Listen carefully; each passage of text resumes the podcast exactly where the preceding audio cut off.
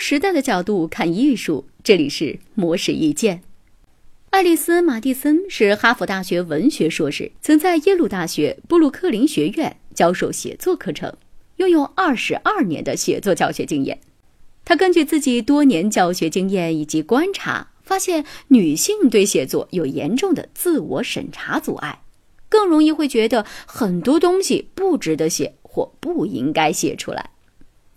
马蒂森表示，很多女性无法打心底认同女性从事写作的合理性，会觉得好像是在放纵自己。而且，很多女性在修改他人作品时都非常有才气，但是对自己的作品往往缺乏自信。这不仅影响遣词造句，也会压抑表达欲望。马蒂森认为，如果自己写作的草稿不尽如人意，不要因为缺乏信心而自欺欺人的认为不错。也不要寄希望于某天将它改好，而是应该说服自己坚持写下去。信心不是从别处获得，而是自己要给自己鼓励。他还说，其实，在写作的初始阶段，需要自我放纵，不要理会作品在他人眼中是否具有可读性。